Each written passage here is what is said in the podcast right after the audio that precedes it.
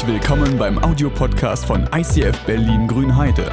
Wenn du Fragen hast oder diesen Podcast finanziell unterstützen möchtest, dann besuch uns auf icf-grünheide.de. Und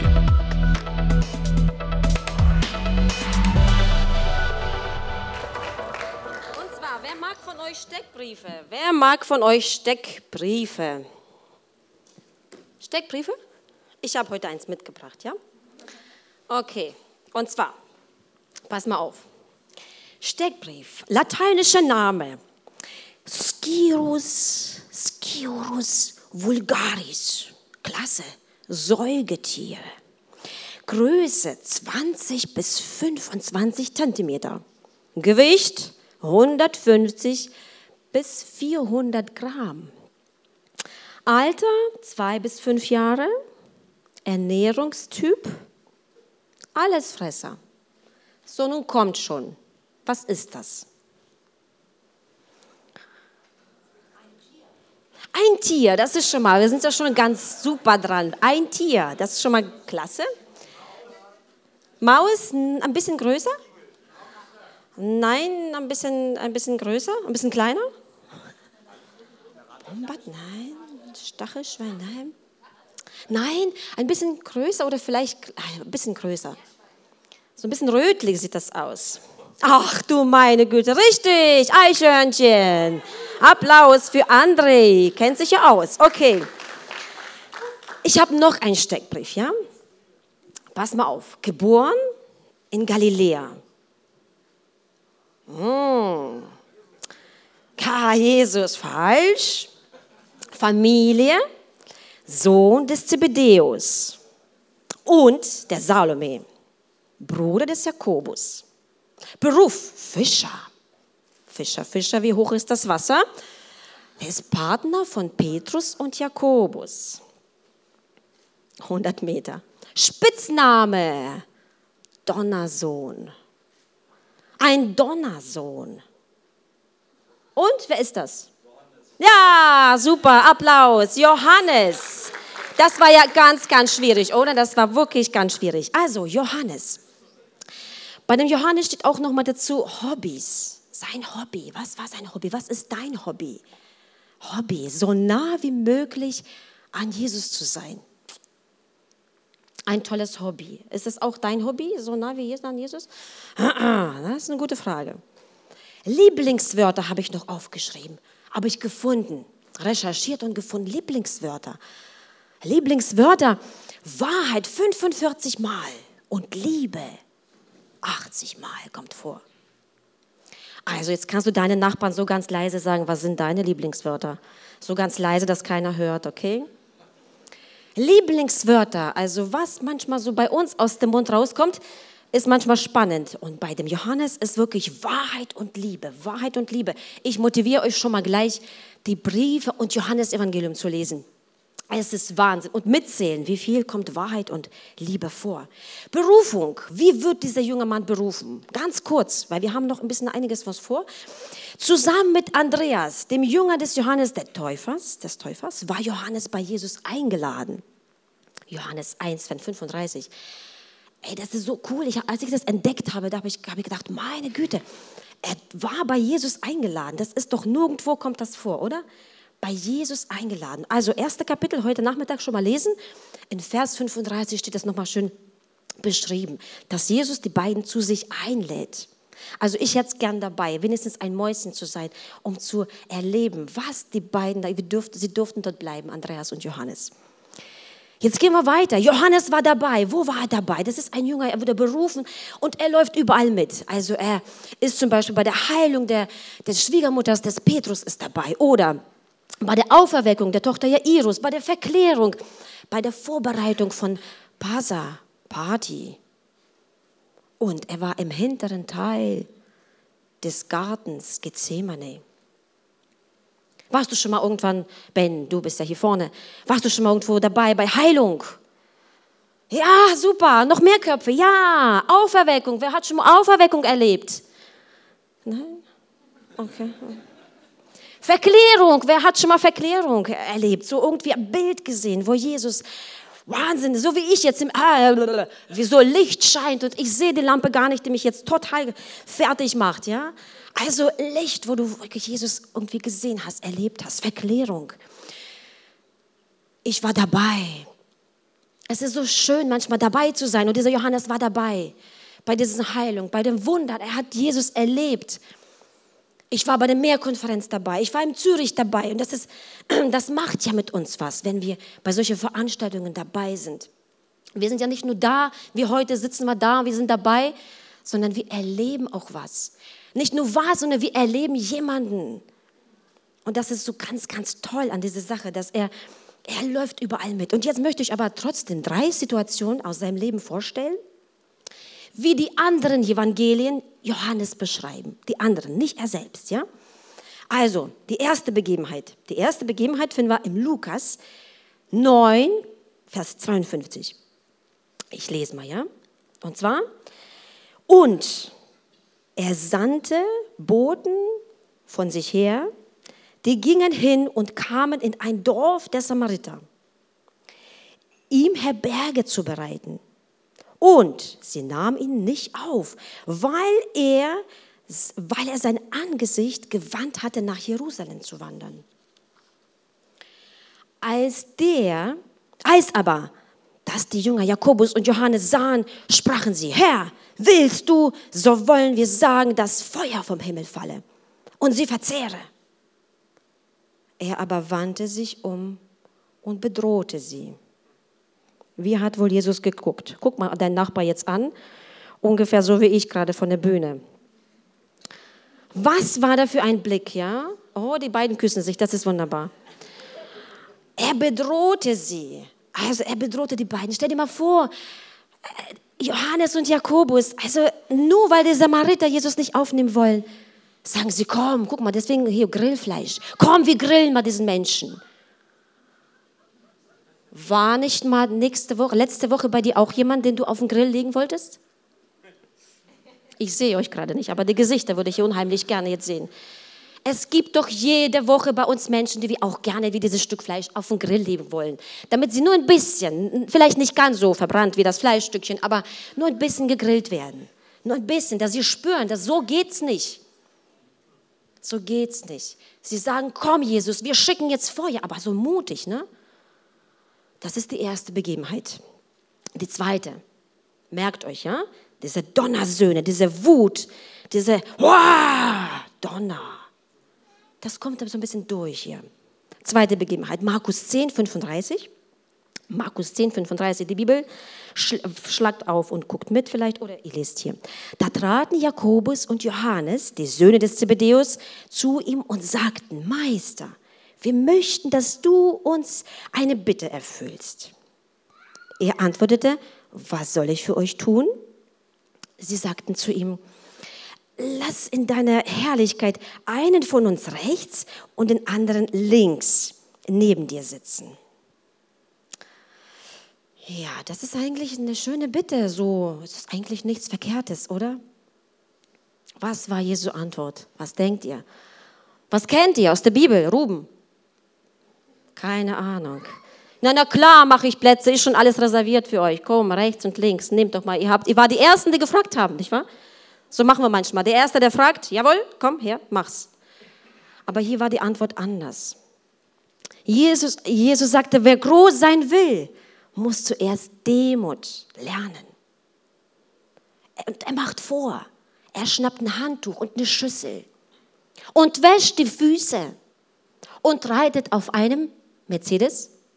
Nein, Ruben, nicht Mercedes. Das war ein Esel. Es ist so, damit hat man doch nicht gerechnet, das Schüssel und ein Handtuch. Nicht Größe, nicht auf den Thron drauf. Nein, Schüssel und ein Handtuch. Schnapp dir heute mal dein, deine Lieblingsmenschen und wasch mal die Füße und creme das so ein. Wie macht man das als Familie? Jeden Donnerstag, Grunddonnerstag setzen wir uns in einem in einem Raum und wir holen die Schüssel und wir holen Handtuch und ein Creme dazu. Hier steht das nicht so, aber wir machen das als Familie. Die Kinder lieben das natürlich als Let das Letzte, ne? Creme, ein Creme, das ist sehr, sehr angenehm. Schüssel und Handtuch. Das ist die Antwort. Die dritte Begebenheit, Markus 9, 35. Markus 9, 35.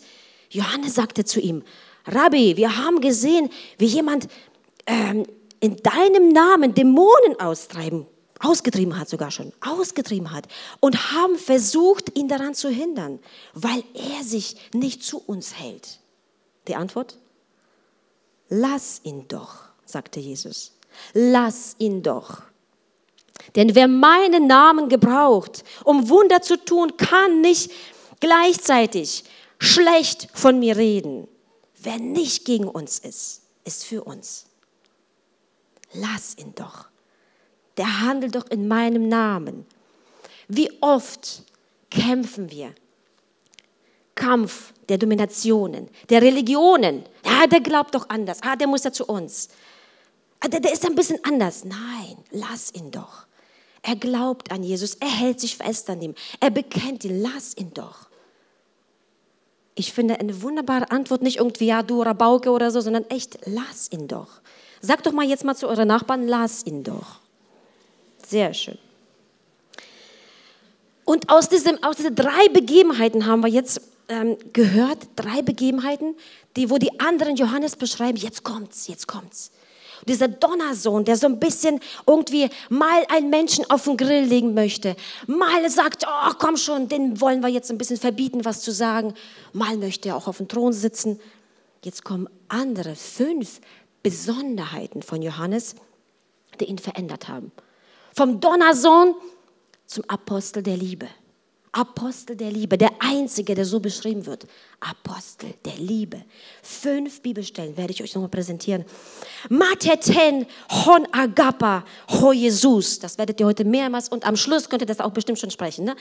Mateten, sag doch mal Mateten. Mateten. Hon agapa. Hon agapa. Ho Jesus. Ruben, ich sehe dich, mach mit, ja? Also Ruben hat heute echt einen gute, guter Platz hier ausgesucht, guten Platz.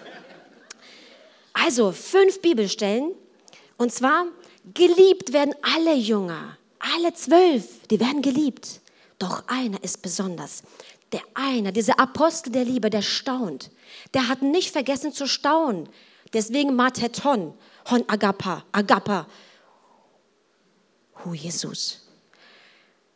Das ist der Junge, den Jesus lieb hatte. Den Jesus, den Jesus liebte. Nicht er hat geliebt. Bei Petrus war es so, der sagt, oh, ich will überall und ich sterbe für dich. Aber Johannes beschreibt sich selbst als der Jünger, den Jesus, den auf dieses Hon, den, welchen Jesus liebte. Das war für ihn ganz wichtig. Also die erste Situation, Johannes 13, da haben wir schon ein bisschen was gelesen davon. Johannes 13, Vers 23. Und zwar, der Jünger, den Jesus besonders lieb hatte, lag direkt neben ihm zu Tisch. Diesem Jünger gab Petrus einen Wink, er solle fragen, von wem er reden würde.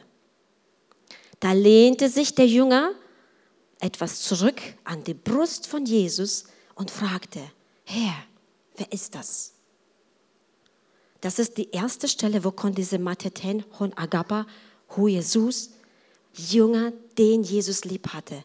Der sitzt ganz nah. An diesem, also dieser Passamal ist zu Ende, Füße sind gewaschen, doch das Herz von Jesus ist schwer. Er sagt, dass einer wird mich verraten. Und genau da muss man, die gucken sich an, wer wird das machen? Wer? Die Augen gehen nach rechts und nach links. Wird das Matthäus machen? Wird das? Wer wird ihn verraten? Und das guckt der, der Jünger, den Jesus liebte, saß ganz dicht bei ihm.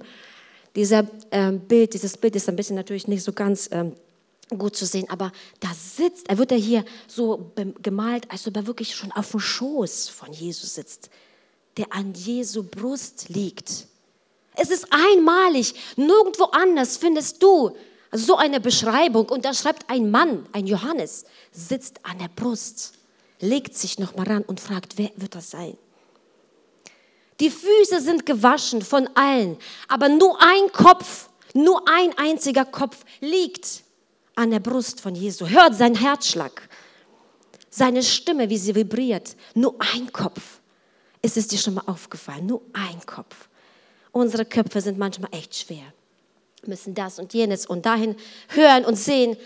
Wo sind unsere Köpfe manchmal? Frage ich mich. Also diese Bibelstelle hat mich total berührt, da total ähm, zum Nachdenken gebracht. Denn mein Kopf ist überall.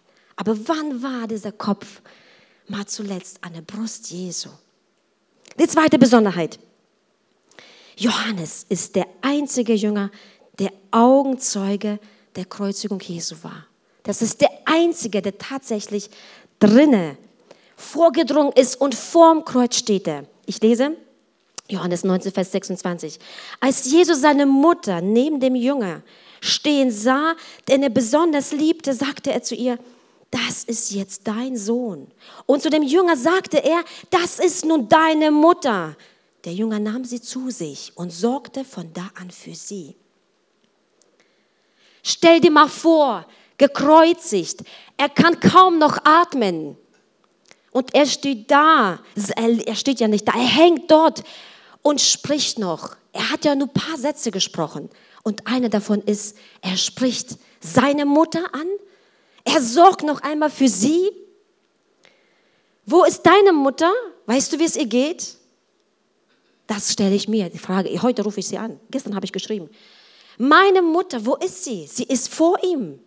Sie ist vor ihm und er sagte, Mutter, das ist dein Sohn. Und Johannes, du darfst diese Aufgabe haben. Du darfst für diese kostbare Frau, die mir so kostbar ist, die so zerbrechlich ist, nur du, Johannes, nur du darfst für sie sorgen. Kein anderer ist da, sind alle doch geflohen. Petrus wollte eigentlich. Petrus, genau in dieser Zeit liegt Petrus da an dem Baum und heult, weil er dreimal Jesus verraten hat. Es ist Wahnsinn, Leute, es ist Wahnsinn. Dieser Johannes bekommt diese Frau anvertraut.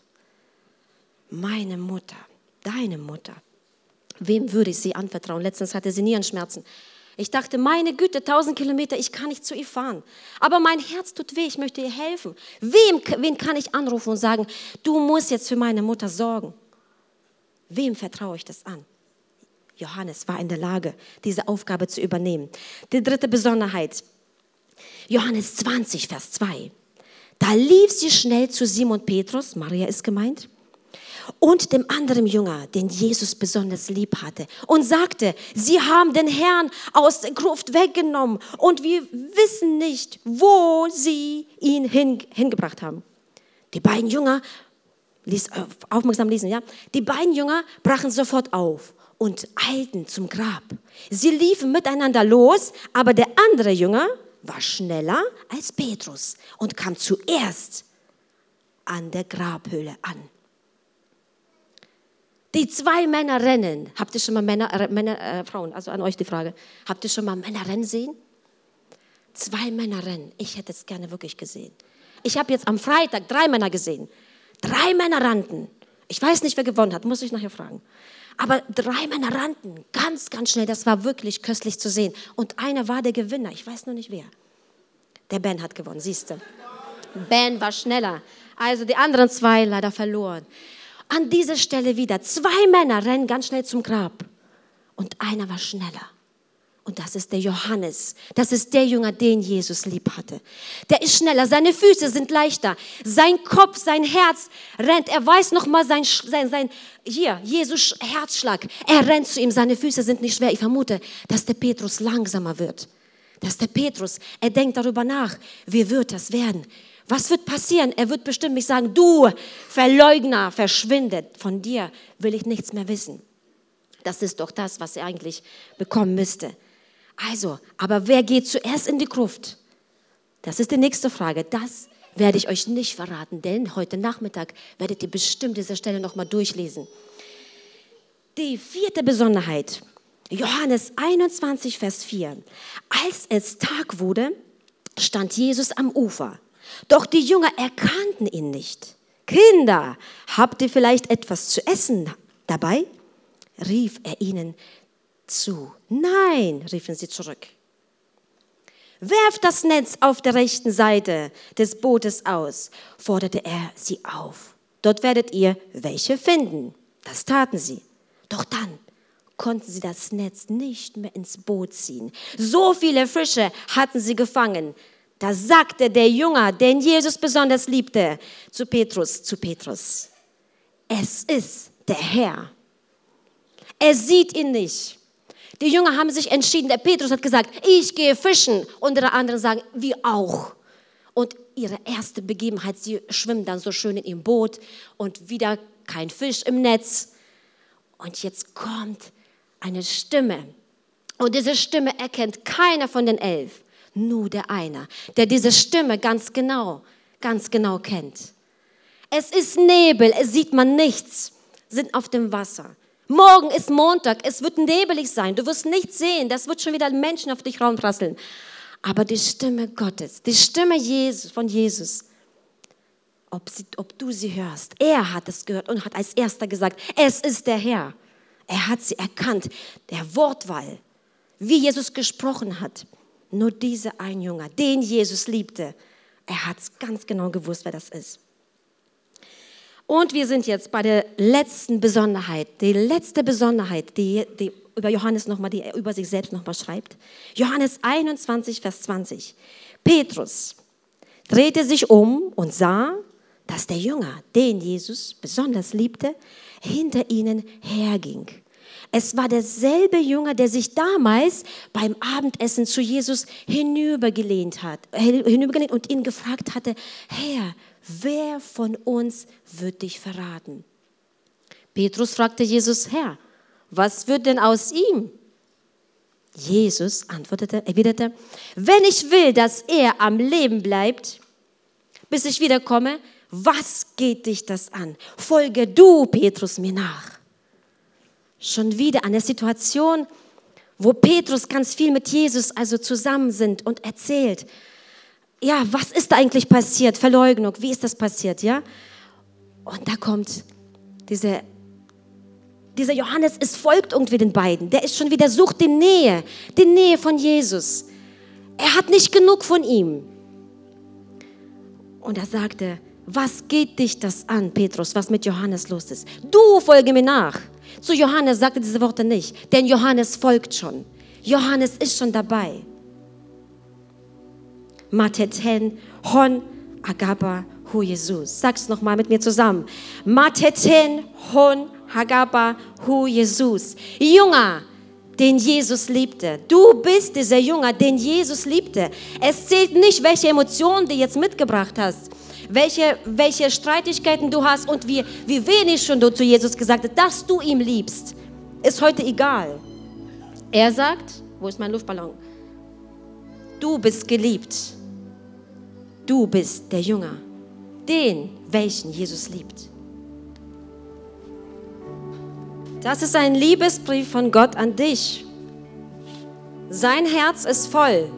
Der liebt dich ohne Ende.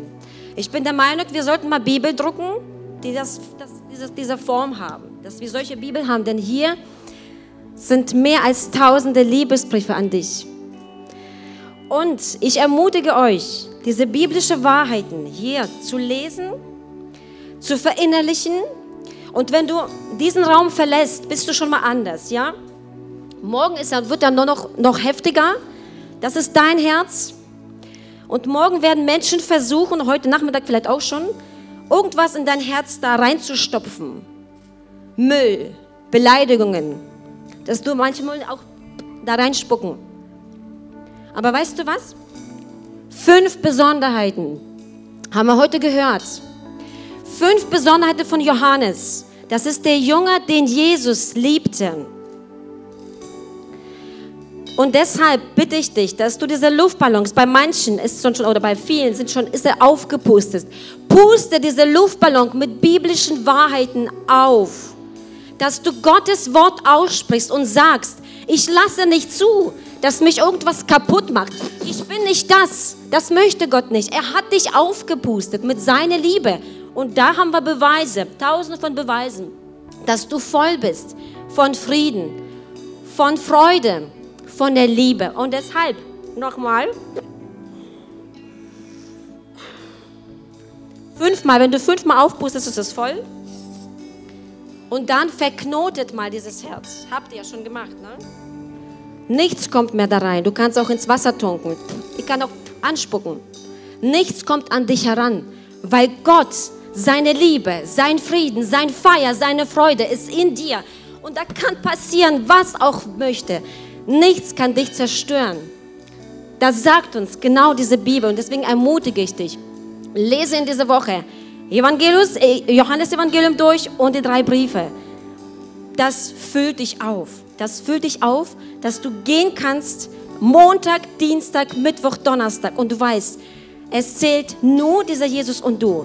Nur dieser Luftballon und du. Also jetzt nicht der Luftballon. Luftballon nehmt ihr bitte mit als Erinnerung an, diese, an diesen Gottesdienst. Und vielleicht gibt es noch irgendwo Stifte, wo du drauf schreiben kannst, ich bin der Jünger, den Jesus liebt. Und vergiss nicht, deinen Kopf an seine Brust zu legen. Ruhe in ihm. Komm zur Ruhe. Hör seine Stimme, seinen Herzschlag. Ich möchte jetzt ein Gebet sprechen. Ich bitte euch aufzustehen. Jesus Christus, wir feiern dich, wir feiern diesen Gottesdienst, wir feiern deine Liebe, wir feiern deine Freude.